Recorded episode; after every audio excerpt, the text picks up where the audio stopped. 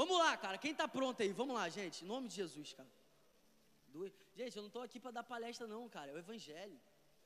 Isso aqui não é. Não estou aqui para te dar uma boa ideia, não, cara. Isso aqui é a palavra de Deus viva, eficaz, mais afiada do que uma espada de dois gumes. Palavra que nos cura, nos lava, nos liberta. Palavra que nos dá norte, a palavra que ilumina os nossos passos. Essa é a palavra de Deus. Quero que você abra sua Bíblia aí, em Lucas capítulo 4, versículo 14. Hoje eu quero falar sobre o poder de Deus. Hoje eu quero falar sobre o poder de Deus. O que que, o que que faz do povo de Deus? O que que faz do evangelho? Um povo único, um povo exclusivo, um povo diferente. O que que faz de você não uma pessoa que está seguindo uma religião, mas uma pessoa que está desfrutando da verdadeira vida, sabe? Eu creio, eu creio que o Senhor deseja nos despertar nessa noite.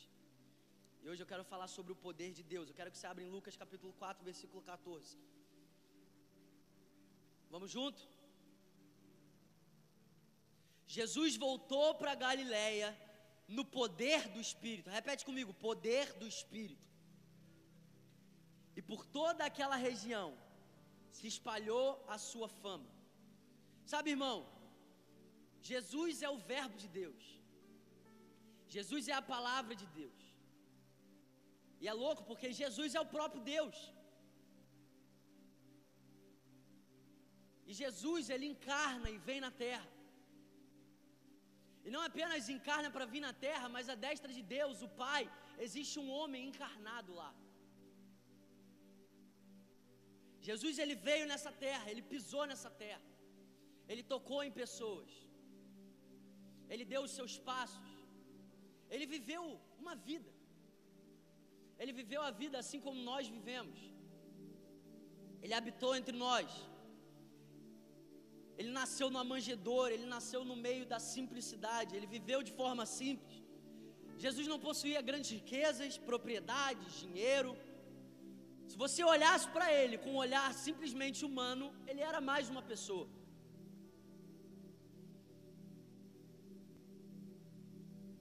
Mas existe algo diferente em Jesus. Existe algo que as pessoas, mesmo sem perceber que Ele era o Deus encarnado, existe algo que, mesmo as pessoas sem perceber que Ele era o Verbo de Deus, que Ele era o Cordeiro de Deus, que tiraria o pecado do mundo, existe algo que, mesmo essas pessoas, sem ainda ter a plena revelação de quem aquele homem era, elas conseguiam perceber algo diferente. E uma das coisas diferentes que elas conseguiam perceber em Jesus mesmo sem ainda crer que Ele era o Filho de Deus, aquele que levaria o nosso pecado, aquele que pagaria pelos nossos pecados, pela nossa iniquidade, aquele que morreria e ao terceiro dia ele ressuscitaria, mesmo sem ter esse pleno conhecimento. Pessoas normais, pessoas comuns, elas conseguiam perceber que existia algo diferente em Jesus. Em Mateus capítulo 20, Mateus capítulo 7, Jesus ele está no meio das multidões. Jesus ele está liberando ensinamentos poderosos. E no meio desses ensinamentos, aquela multidão, ela começa a olhar para esse tal Jesus, e mesmo sem ter a plena convicção e revelação de quem esse homem é, elas olhavam para Jesus e elas entendiam que existia algo diferente. Versículo 28 e 29, ela diz: Quando Jesus acabou de dizer essas coisas, as multidões estavam maravilhadas com o seu ensino, porque ele as ensinava como quem tem a autoridade, e não como os mestres da lei. Entende uma coisa, irmão? Grande parte das coisas que Jesus falou, ele estava concordando com aquilo que já tinha sido falado. Jesus não apareceu com uma nova ideia. Jesus não apareceu é, com uma nova mensagem. Jesus ele veio para cumprir aquilo que tinha sido profetizado. Jesus veio para cumprir a palavra, mas mesmo falando uma mensagem que outras pessoas já tinham falado antes, é óbvio que Jesus ele foi mais profundo, ele trouxe mais revelação, é óbvio. Mas mesmo falando coisas que outros homens falavam, aquela multidão reconheceu que existia algo diferente nele. Ele não era como os mestres da lei, que ensinavam as coisas, mas não cumpriam, que ensinavam as coisas, mas não davam o exemplo. Não era uma mensagem vazia, não era só uma palavra legal, existia algo diferente nesse homem. Esse homem é diferente, ele fala como quem tem autoridade. Não era só o que ele falava, mas era como o que ele falava penetrava o coração daquelas pessoas.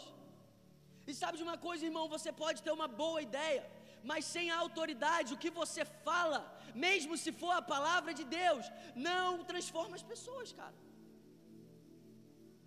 Aqueles mestres da lei estavam ensinando todo mundo, estavam cobrando todo mundo, mas ninguém era transformado. Por quê?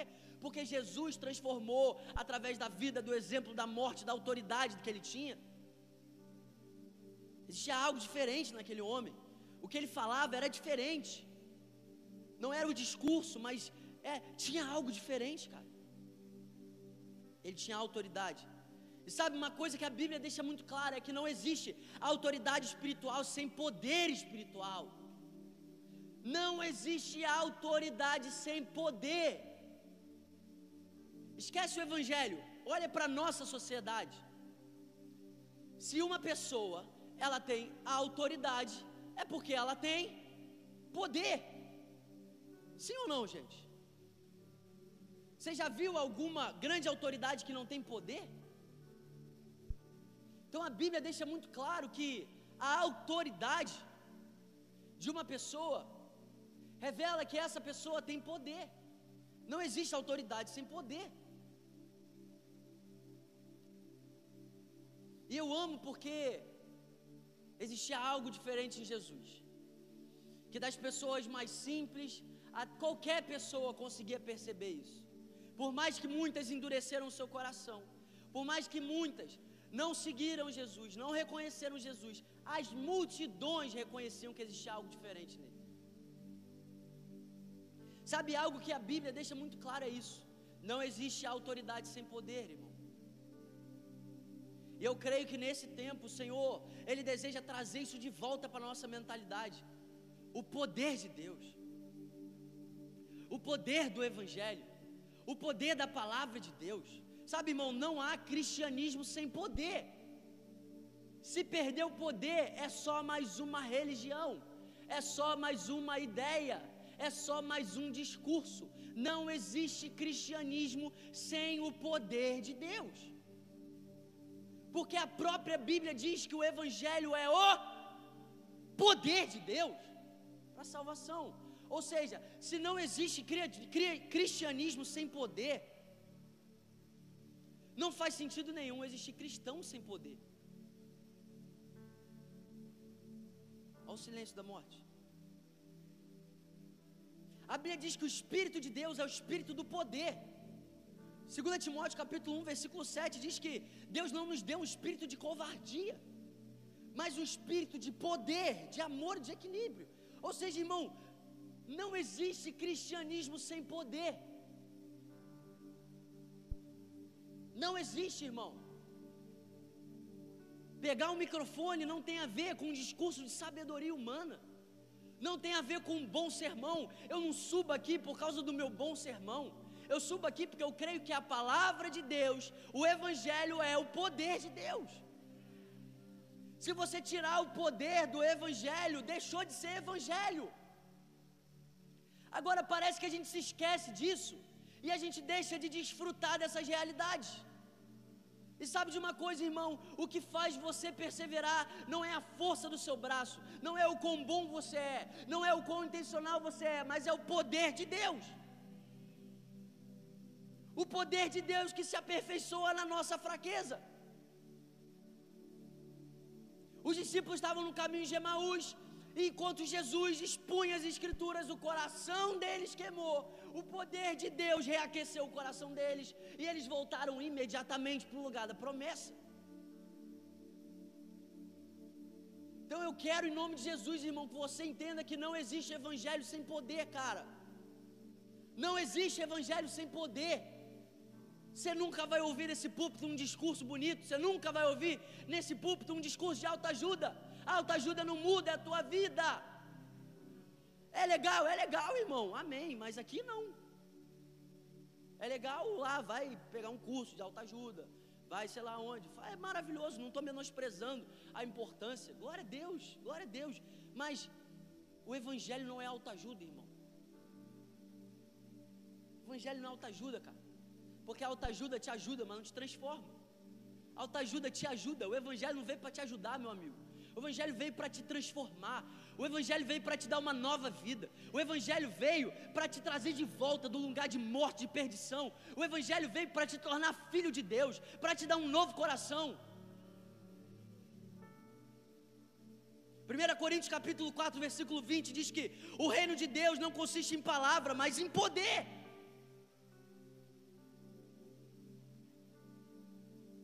Não existe cristão sem poder. Eu não estou falando sobre poder político, não estou falando sobre poder econômico. Eu estou falando sobre o poder do alto. Eu estou falando sobre o poder do Espírito Santo. Não existe cristão sem poder. Você crê nisso, irmão? Então vira para a pessoa que está do seu lado e fala assim para ela: Não existe cristão sem poder.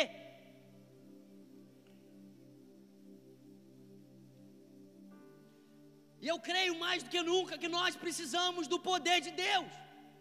O poder de Deus nas nossas casas, o poder de Deus nas nossos G6, o poder de Deus nas nossas faculdades. Eu estava lá em BH e eu não lembro quem que falou, mas ele falou assim: Ah, um dia o cara falou para mim: está muito difícil de alcançar essa cidade. Aí ele falou para mim, aí ele falou para o cara: Então vai lá e ressuscita o morto.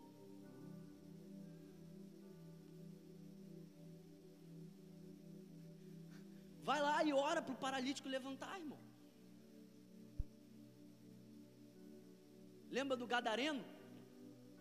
Sabe como que esse homem foi um canal para alcançar dez cidades? Que ele foi liberto. Inclusive a Bíblia diz que sinais, maravilhas, o poder de Deus manifesto. Grande parte das vezes é um sinal para o incrédulo. É um sinal para o incrédulo. A gente não pode abrir mão do poder de Deus, porque se a gente abrir mão do poder de Deus, a gente abriu mão do Evangelho, irmão. Jesus deu um mandamento: ide por todo mundo, pregai o Evangelho a toda criatura, curai os enfermos, expulsai os demônios. Não é uma opção, é uma ordenança. É uma ordenança.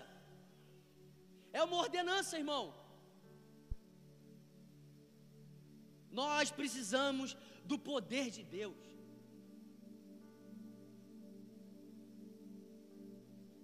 Não apenas um poder de Deus para curar o enfermo, mas o poder de Deus através da palavra dele, o poder de Deus através do Espírito Santo dentro de nós. Irmão, o Evangelho não tem a ver com você escolher um lado, escolher uma porção, não tem a ver com isso. Não, eu sou o cara que fluo nos milagres e não sabe nada da palavra, irmão. Teve um monte de gente que foi curada e não seguiu Jesus. Irmão. Não, eu sou o cara da palavra e não ora para ninguém ser curado. Não, meu negócio é pregar. Ué, irmão, seu negócio é cumprir o que Deus mandou você cumprir. É, não existe parte, irmão. Não existe escolher uma parte. Ah, meu chamado é pregar. Seu chamado é ser fiel ao que Deus te ordenou. E isso é o que caracteriza um discípulo. Jesus falou: façam discípulos. Ele deixou muito claro o que é um discípulo, ensinando eles a cumprir tudo que eu ordenei.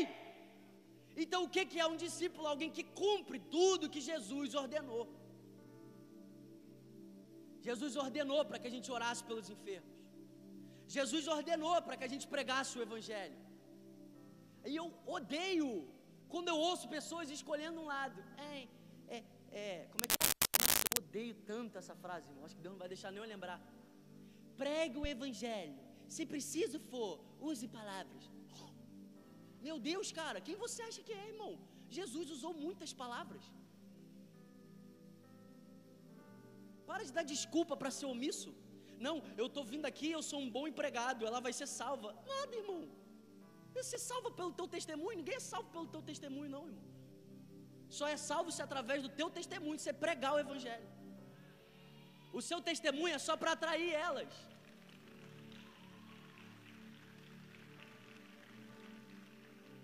Não, eu fui um excelente funcionário, eu saí da empresa em paz, porque vai todo mundo para o céu. Não necessariamente, irmão. Só vai para o céu se alguém pregar o evangelho lá e a pessoa reconhecer a Cristo, confessar a Cristo e nascer de novo. Eu tô, estou tô menosprezando o bom testemunho? Claro que não, porque ao contrário também é uma tolice. Você pregar com palavras e não dar exemplo. É tão tolice quanto, irmão. Então eu estou orando para que Deus levante uma geração, e eu creio que essa é a minha geração, que não escolhe, não escolhe, ah não, eu vou escolher isso aqui, eu vou escolher, não, eu estou orando para que Deus continue levantando no nosso meio, uma geração que cumpre tudo que Jesus ordenou. Abra sua Bíblia em João capítulo 3, versículo 34. Pois aquele que Deus enviou, fala as palavras de Deus. Olha aí, ó, fala as palavras de Deus. Amém? Nem, nem tinha percebido isso, mas. Aquele que Deus enviou fala as palavras de Deus, porque Ele dá o Espírito sem limitações. Quem aqui nasceu de novo? Levanta sua mão. Se você não nasceu de novo, você vai nascer de novo hoje. Você não veio aqui à toa, irmão. Mas quem nasceu de novo aqui, levanta a mão. Sabe de uma coisa, irmão? Deixa eu te falar algo. Se você está aqui e você nasceu de novo, você recebeu toda a medida do Espírito Santo. Não existe como você receber mais do Espírito Santo. Porque o texto deixa claro que Jesus deu o Espírito Santo sem limitação. Ou seja, se você nasceu de novo, você recebeu o mesmo Espírito Santo que eu. Não existe alguém que recebeu 50% do Espírito Santo, 70% do Espírito Santo, 90% do Espírito Santo, 10% do Espírito Santo. Ou seja, todo aquele que nasceu de novo recebeu toda a medida do Espírito Santo. O Espírito Santo é uma pessoa, irmão. Ou seja, cada pessoa que está aqui, que nasceu de novo, que reconheceu Jesus, recebeu o Espírito sem limitações. Agora eu quero te fazer uma pergunta: se cada pessoa que está aqui recebeu o mesmo Espírito Santo, na mesma proporção, na mesma medida, por que, que algumas pessoas se acovardam e outras avançam?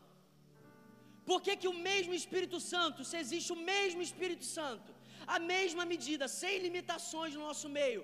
Algumas pessoas vivem para a glória de Deus e algumas pessoas não vivem para a glória de Deus, mesmo tendo o Espírito Santo dentro.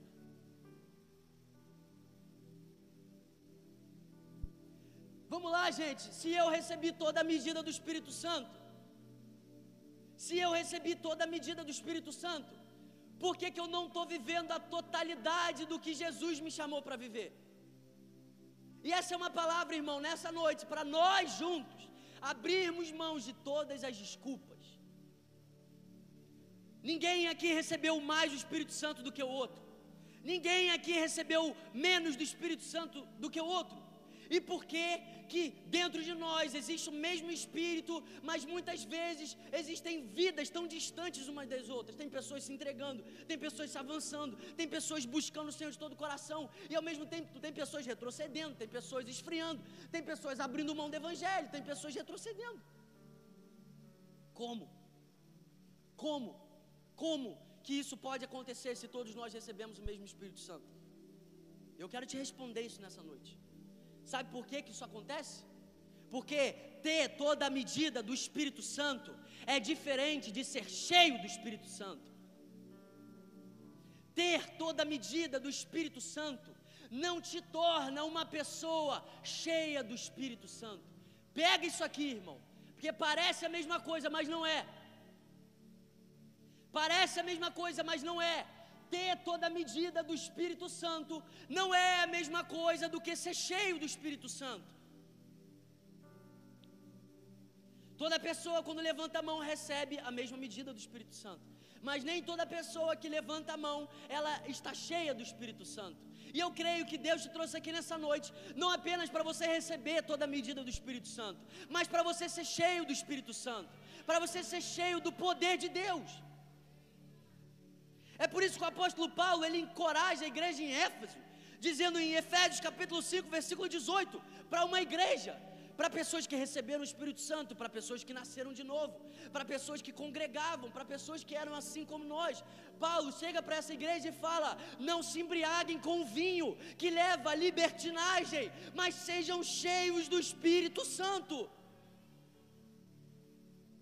Mas deixem-se encher pelo Espírito Santo. Era uma igreja, todos receberam a mesma medida, mas o apóstolo Paulo está deixando claro: receber a medida do Espírito Santo é só o começo, a gente precisa fazer alguma coisa com isso. E ninguém é cheio do Espírito Santo do nada. Você recebe o Espírito Santo do nada. Você teve um encontro com Jesus, você confessou, você se arrependeu. Essa é a obra de Deus, irmão. Ninguém aqui se salvou, não. Ninguém aqui escolheu Deus, não. Ah, eu escolhi a Deus. Não, você, você foi escolhido por Ele. Isso é obra de Deus, pela graça. Agora, para ser cheio do Espírito Santo, irmão, aí já não depende tanto de Deus assim.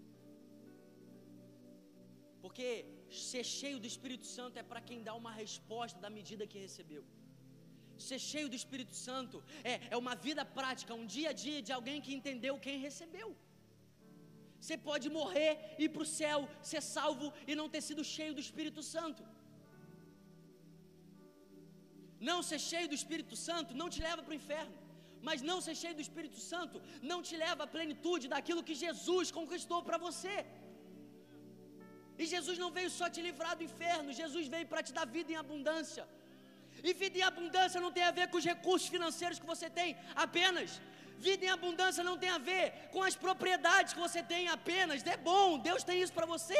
Amém. Mas vida em abundância é para quem é cheio do Espírito Santo.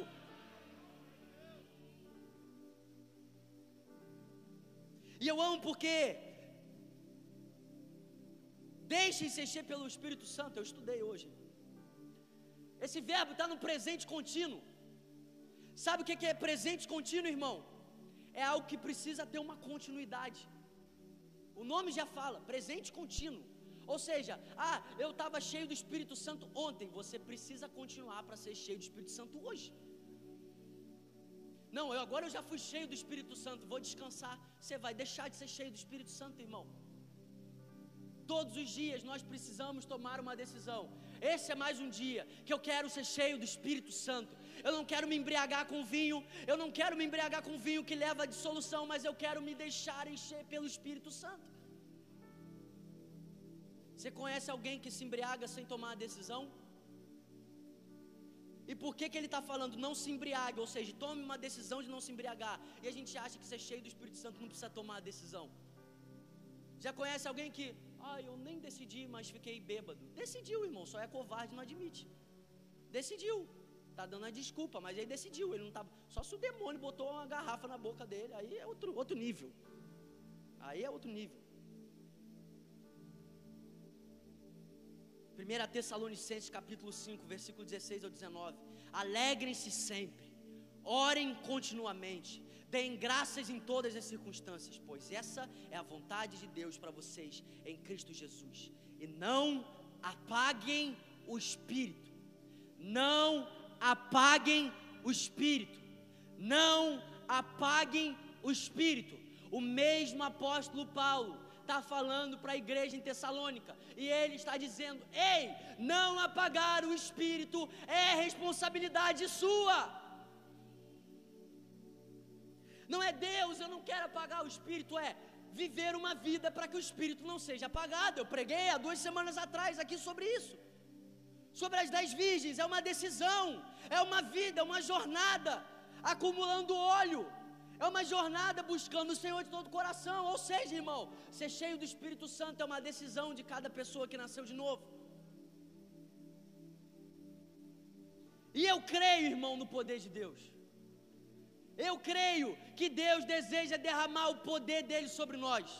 Eu creio no poder de Deus tomando o Next. Eu creio no poder de Deus invadindo as ruas de Niterói. Eu creio no poder de Deus varrendo a nossa cidade, cada faculdade, cada casa, cada GC. Eu creio no poder de Deus. Eu estava lá em BH e o Hernandes Dias Lopes ele estava falando algo, ele falou: ter o Espírito Santo presente é diferente de ter o Espírito Santo presidente. Eu fiquei assim: uau, uau, é diferente, irmão. Eu não estou menosprezando, pelo amor de Deus, irmão, ter o Espírito Santo dentro, glória a Deus, é uma das promessas mais lindas, mas não é tudo. E o Espírito Santo está aqui para que a gente possa atingir o potencial que Ele deseja. O Espírito Santo está aqui para nos guiar em toda a verdade. E uma dessas verdades é ser cheio do Espírito Santo.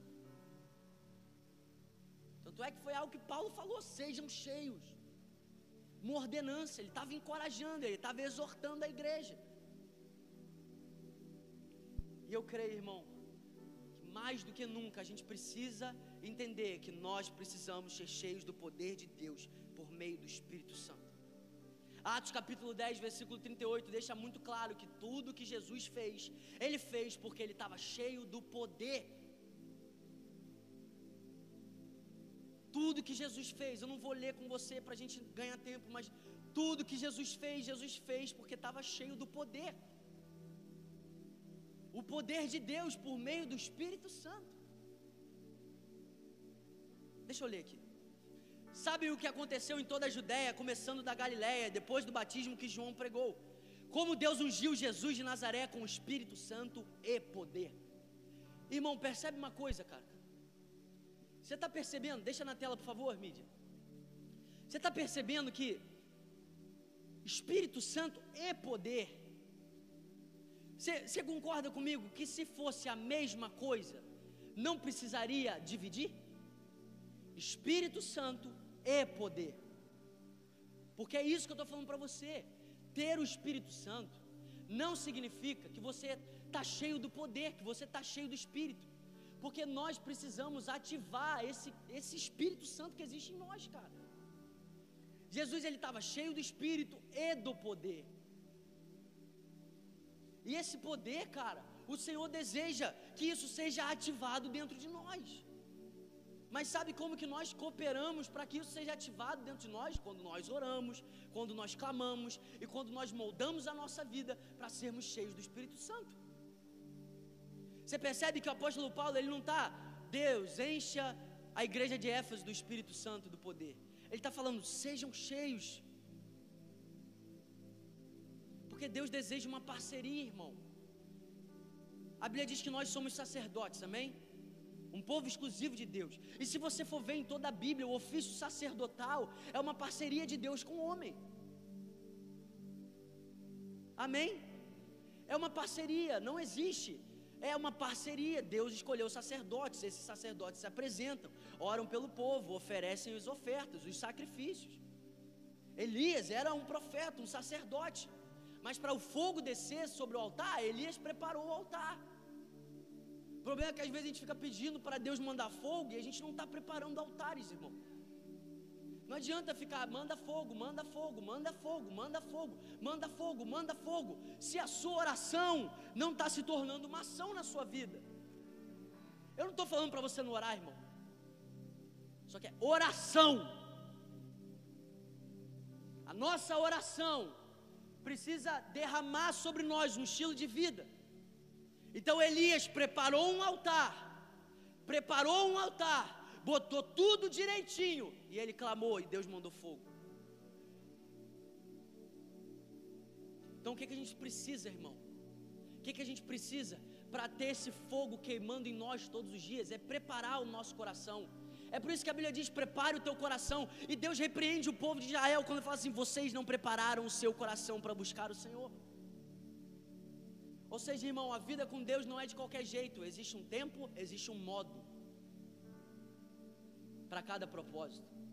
Fazer a coisa certa da maneira errada é pecado. Fazer a coisa errada da maneira certa é pecado. A gente tem que fazer as coisas certas da maneira certa. Deus deseja derramar o poder dele sobre nós, cara. Deus deseja que você saia daqui e corra atrás disso e busque essa realidade para que você seja cheio do poder. Tudo que Jesus fez, ele fez porque estava cheio do poder, cheio do Espírito Santo e cheio do poder. Sabe, esses dias eu fiquei assustado com uma coisa. Eu estava sentado com um jovem, eu estava ouvindo ele falar, um jovem pregador. Esse cara, ele estava falando para mim assim, cara, se as nossas mensagens não tiverem filosofia e sociologia, as pessoas vão preferir o professor da faculdade delas. Aí eu fiquei assim, quê?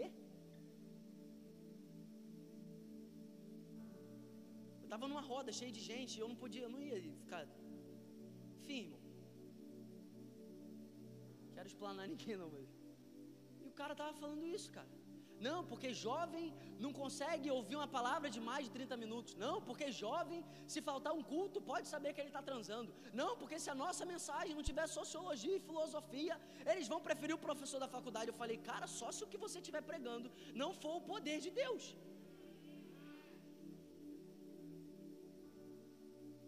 Só se o que você estiver pregando não for o evangelho do poder de Deus.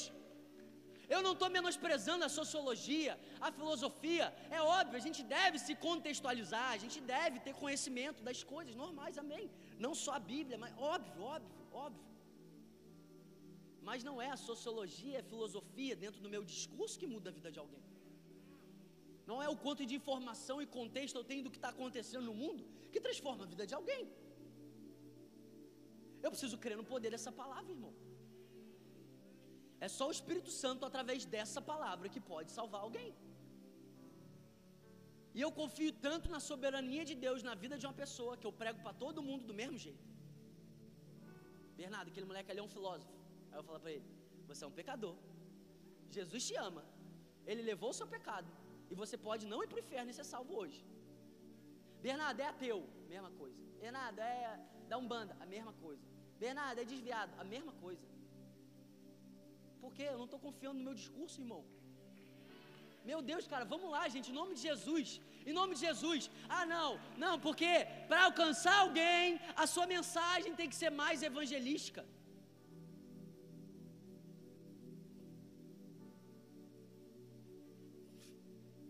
Meu Deus, o evangelho precisa ser evangelístico?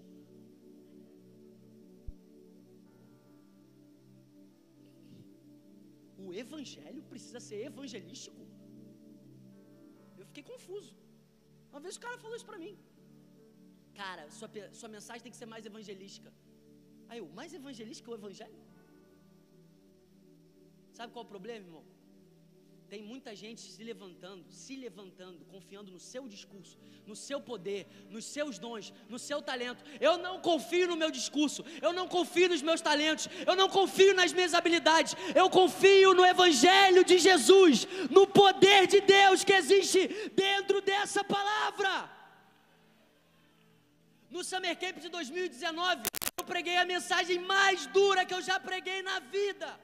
E no final dessa mensagem, um menino vem correndo, chorando, e ele vira para mim: Bernardo, eu cheguei aqui para desmontagem dos equipamentos, eu era teu, mas enquanto você pregava o Evangelho, algo aconteceu dentro de mim.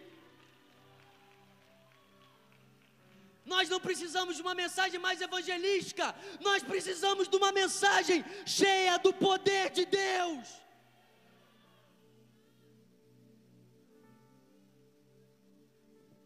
Eu quero fazer uma parte, eu quero fazer parte de uma geração que confia apenas no poder de Deus.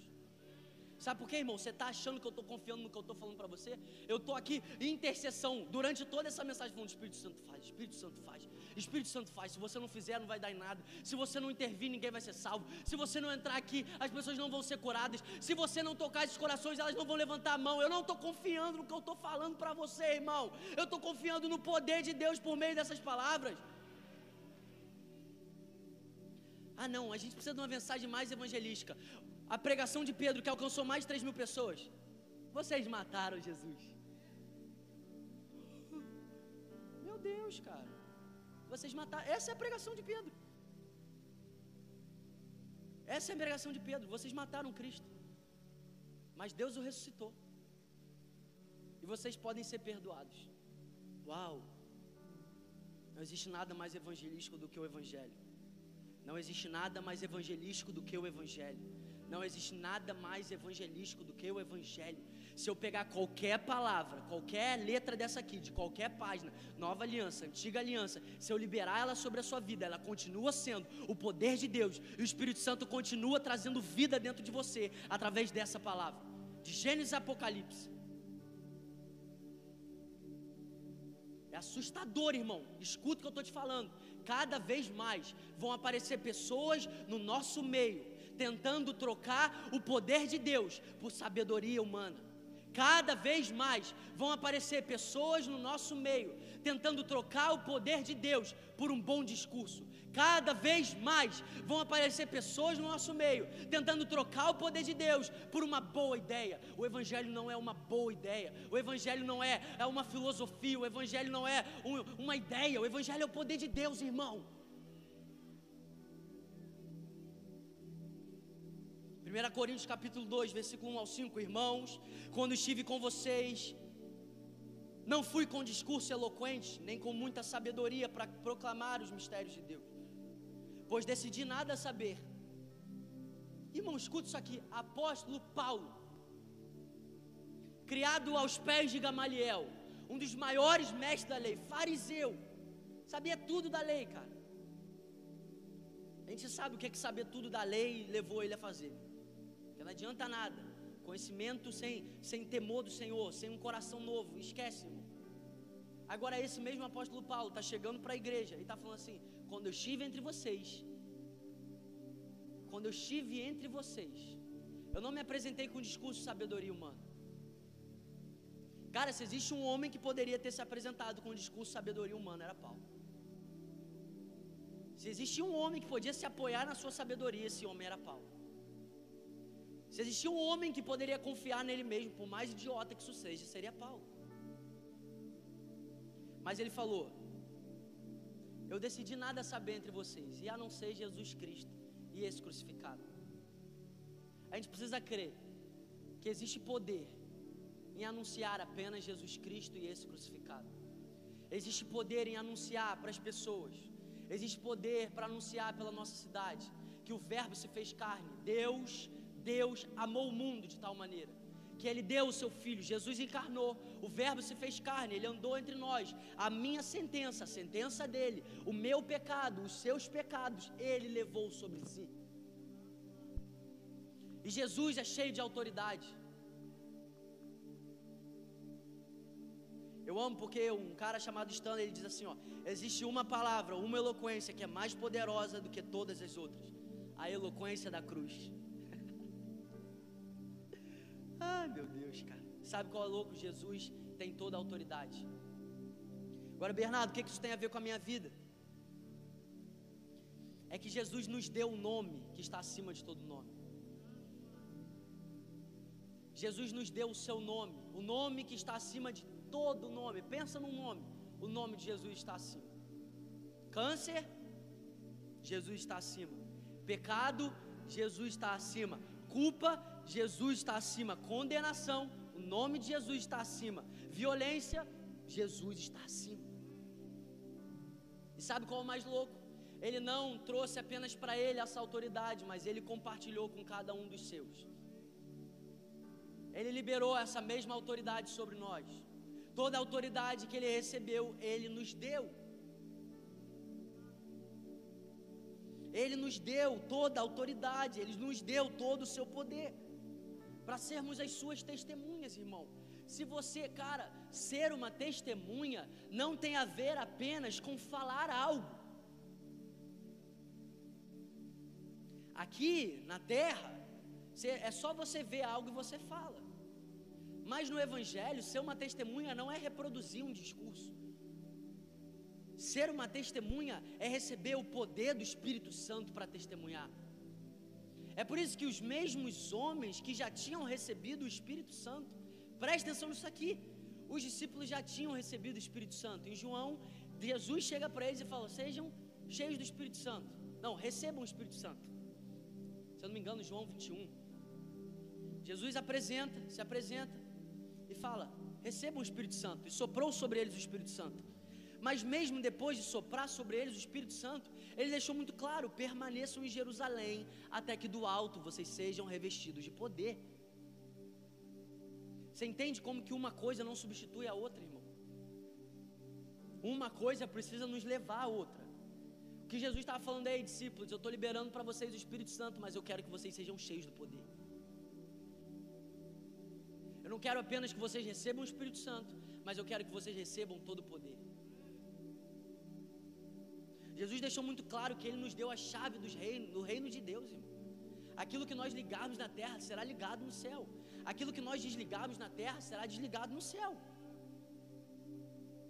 Jesus deixou muito claro que Ele nos deu autoridade para expulsar demônios, autoridade para orar enfermos serem curados, para pisar sobre corpiões e serpentes.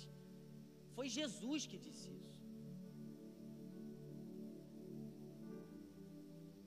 Sabe de uma coisa? Eu sei que é loucura, mas Deus deseja liberar esse poder sobre você nessa noite.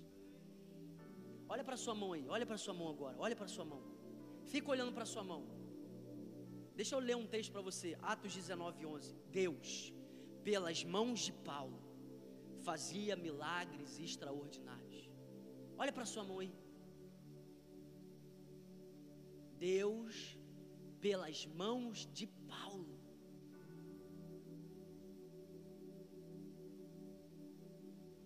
Deus escolheu usar homens como a gente, mãos calejadas como as nossas. Deus, através da mão de Paulo. Mas não é só sobre a mão de Paulo, mas era um homem cheio do poder. Uma pessoa cheia do poder de Deus. Ela pode se colocar disponível para que as nossas mãos não sejam mais nossas mãos, para que os nossos pés não sejam mais nossos pés, uma pessoa cheia do poder de Deus, ela pode usar cada parte do nosso corpo como um instrumento de justiça. Uma pessoa cheia do poder de Deus, ela pode tocar, sabendo que quando ela tocar, não é só a mão dela, mas sabendo que existe um Deus que usa a mão dela. Quando você chegar num lugar, você pode pisar sabendo que não é só os seus pés, mas é um Deus que está junto com você. Isso não é louco, irmão? Saber que através das minhas mãos, Deus deseja realizar milagres. Através das minhas mãos, Deus deseja curar enfermos. Através das minhas mãos, Deus deseja resgatar o oprimido. Pelas mãos de Paulo, Paulo, pelas mãos do cara que matou cristãos, pela mão do cara que perseguia a igreja. Agora essas mãos se tornaram um instrumento de justiça. Mas para nossa mão ser um instrumento de justiça, o nosso coração precisa ser cheio do poder de Deus.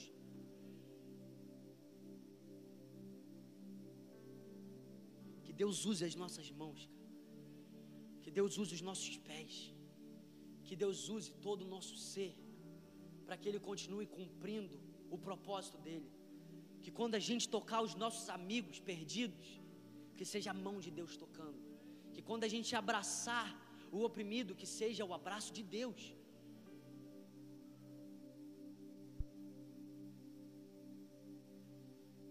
Mas eu creio que antes disso tudo, Deus deseja um coração em chamas.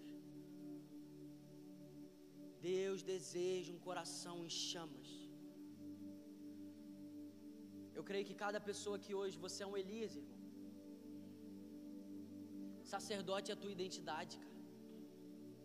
Ser um sacerdote não é só o que você faz, é uma identidade. Nós somos sacerdotes. Mas para a gente viver uma vida igual Elias viveu, para a gente viver uma vida igual João Batista viveu, a gente precisa fazer alguma coisa, cara. A gente precisa clamar, a gente precisa se posicionar, a gente precisa viver uma vida que é uma declaração do amém para cada uma das promessas de Deus. Se nós já temos o sim, e um coração queimando é uma promessa de Deus. A única coisa que nós precisamos é declarar um amém. Só que um amém não se declara apenas com a boca, o amém se declara com a vida. O amém é quando você acorda, ao invés de pegar o seu telefone, você abre a sua Bíblia. O amém é quando, é quando vem uma sugestão, vem um pecado, vem uma tentação, e você vira a cara e você foge disso. O amém é quando você poderia ter todas as desculpas para fazer o mal, mas você escolhe fazer o bem. O amém é virar outra face. O amém é perdoar. O amém é amar. O amém é correr mais uma milha. E não adianta ficar frustrado com Deus quando você declara o amém, se a sua vida não é uma declaração do amém. Jesus deu a promessa para os discípulos: vocês serão cheios do poder. Mas Jesus deixou muito claro: vocês vão ter que abrir mão de tudo, vocês vão ter que moldar toda a vida de vocês, vocês vão ter que esperar num lugar até que vocês sejam cheios. Ou seja, a palavra mais a nossa obediência destrava o poder. Aqueles homens foram cheios do poder, porque eles obedeceram a palavra. Porque se eles não tivessem permanecido naquele lugar, eles não teriam sido cheios. Então nós temos uma palavra e nós precisamos obedecer para que essas realidades se cumpram na nossa vida. Deus deseja encher cada um de vocês com o seu poder. Deus deseja encher. Vamos lá, irmão. Deus deseja colocar o seu coração em chamas. Para você ser qual João Batista? João Batista era uma lâmpada que ardia, iluminava. Viveu uma vida queimando de amor por Ele uma vida queimando no poder de Deus. Nós precisamos do poder de Deus, irmão. Se a gente abrir mão do poder de Deus, a gente abriu mão do Evangelho, a gente abriu mão dos pecadores, a gente abriu mão dos perdidos, a gente abriu mão da nossa cidade, a gente abriu mão dos nossos amigos. Nós precisamos do poder de Deus. Sabe qual é o maravilhoso sobre essa pregação? É que nós não temos desculpa. Ah, Bernardo, mas eu estou cansado, eu estou fraco, eu não sei, cara, isso aí parece ser muito difícil. Não, irmão, não é difícil não. É só uma escolha. Difícil é viver no pecado. Difícil é desperdiçar uma vida. Difícil é só ir para o céu no final da tua vida e viver uma vida desgraçada. Quem te acha que a vida eterna é só extensão da vida sem fim, mas a vida eterna é uma qualidade de vida que já está liberada sobre nós hoje.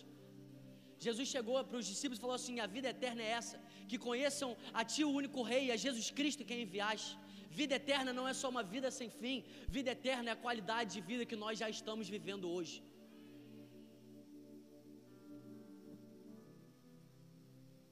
A minha graça é suficiente para você, pois o meu poder se aperfeiçoa na sua fraqueza. Irmão, a sua desculpa, que é a sua fraqueza, é justamente o que Deus precisa para liberar o poder dele sobre você. Ah, não, mas eu sou fraco. Não. É, você é fraco mesmo. Eu sou fraco mesmo. O ser humano é fraco.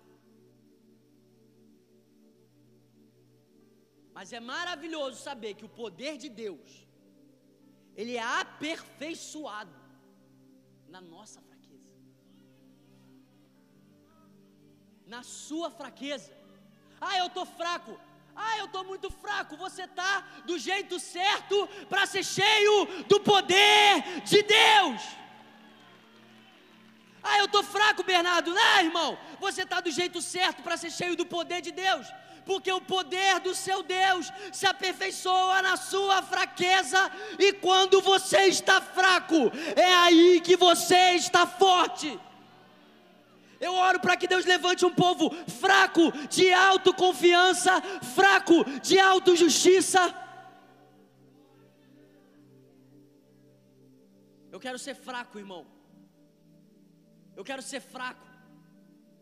Porque quando eu sou fraco, é aí que eu sou forte. Não, Bernardo, tá tudo certo, cara, tá tudo lindo, tá tudo maravilhoso, tá tudo fluindo, tá tudo avançando, tá perfeito. Não, é isso aí, tá tudo. Ah! Quer enganar quem, irmão? Deus dá graça aos humildes, mas Deus resiste aos soberbos. Meu Deus, cara, isso. Pensa num texto que me deixa constrangido. É o amor em pessoa chegar ao ponto de resistir a alguém. Sabe por quê, irmão? Deus não veio para te possuir, cara. Se você nessa noite quebrantar o teu coração, você vai receber graça para recomeçar. Se você nessa noite quebrantar o teu coração, você vai receber graça e poder de Deus para viver a melhor vida da sua vida. Agora, se você fingir que essa mensagem não é para você, lindão, se você bater no peito aí e confiar em você mesmo, se você achar que você é o cara dos caras, se você achar que você, nossa, ó, eu sou o cara, eu sou a mulher, eu sou perfeito, eu não preciso de nada. Ah, tá bom. Quando Deus vai escrever, quando Deus vai liberar as cartas para as igrejas em Apocalipse, a igreja que ele resistiu é a igreja que não reconhecia o quão fraca ela era. Pensa que você é forte, pensa que tem tudo, pensa que você é rica, mas você é fraca, pobre, cega e está nu.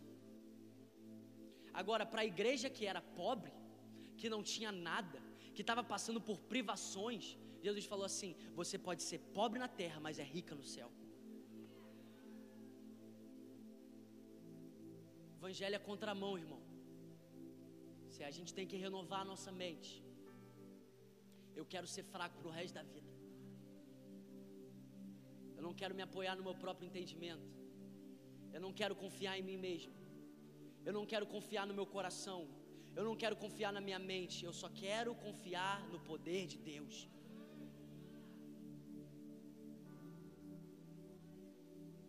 Segunda Pedro, capítulo 1, versículo 3 diz que o seu divino poder nos deu tudo o que necessitamos para viver a vida de maneira piedosa. Irmão, quando nós temos um conhecimento de Deus, nós recebemos tudo que nós necessitávamos. Sabe o que é viver uma vida piedosa? É viver uma vida reta, é viver uma vida para a glória de Deus, é viver a vida que vale a pena ser vivida, é viver uma vida aqui na terra, semeando para a eternidade, é viver como os heróis da fé, aguardando a pátria superior que em breve vai descer dos céus. É viver como um peregrino. Nós estamos peregrinando. Nós estamos peregrinando.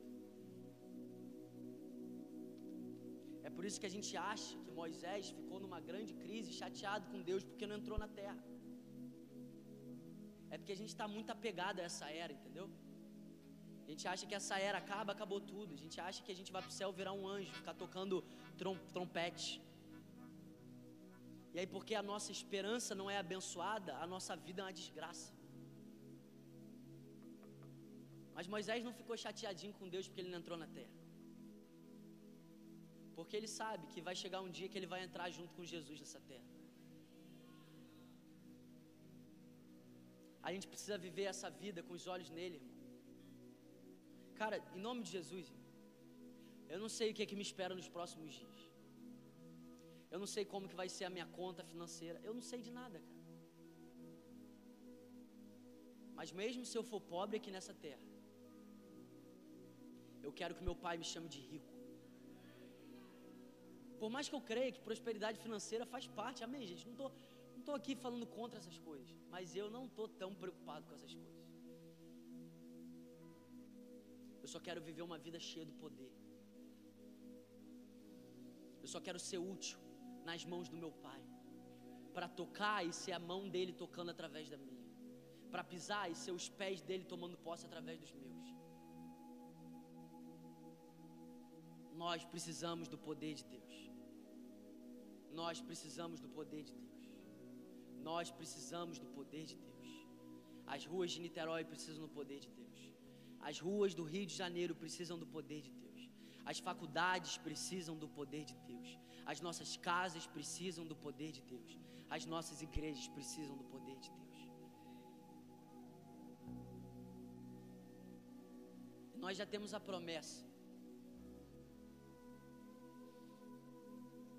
Mas eu creio que o que Deus quer gerar no nosso meio é sede.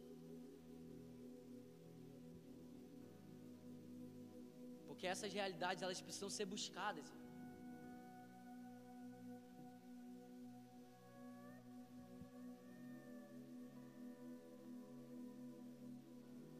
Nós precisamos do poder de Deus.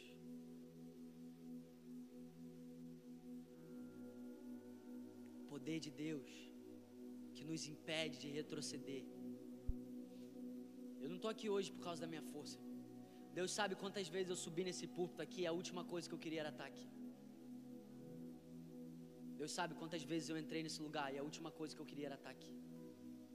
Deus sabe quantas vezes eu acordei e eu não sabia o que fazer. Deus sabe quantas vezes eu tentei me acovardar. Deus sabe. Deus sabe de quantas vezes eu fiz um cálculo de como eu poderia desistir. Deus sabe. Deus sabe de todas as vezes que eu chorei sem saber como seria. Deus sabe. Mas existia algo dentro de mim que me impediu de retroceder. Jeremias disse: Quando eu pensei em nunca mais falar no nome do Senhor, foi como se um fogo queimasse no meu coração. Eu já não posso mais conter. Deus deseja liberar sobre você um poder, o poder que vai fazer você ser fiel até a morte, o poder que vai fazer você viver todos os dias para a glória dEle, o poder que vai fazer você andar acima das suas crises, o poder que vai fazer você andar acima das suas limitações, o poder que vai fazer com que você seja livre, que você não confie em você mesmo, que você não confie nas suas habilidades, que você não confie no seu discurso, que você não confie nas suas palavras. Deus deseja liberar um poder sobre nós, o poder que fez com que Jesus Cristo vencesse a morte, o poder que fez Jesus suportar a rejeição, o poder que fez Jesus ser fiel até o fim, o poder que fez Jesus andar acima das circunstâncias, o poder que fez Jesus resistir ao diabo e fazer com que ele fugisse dele.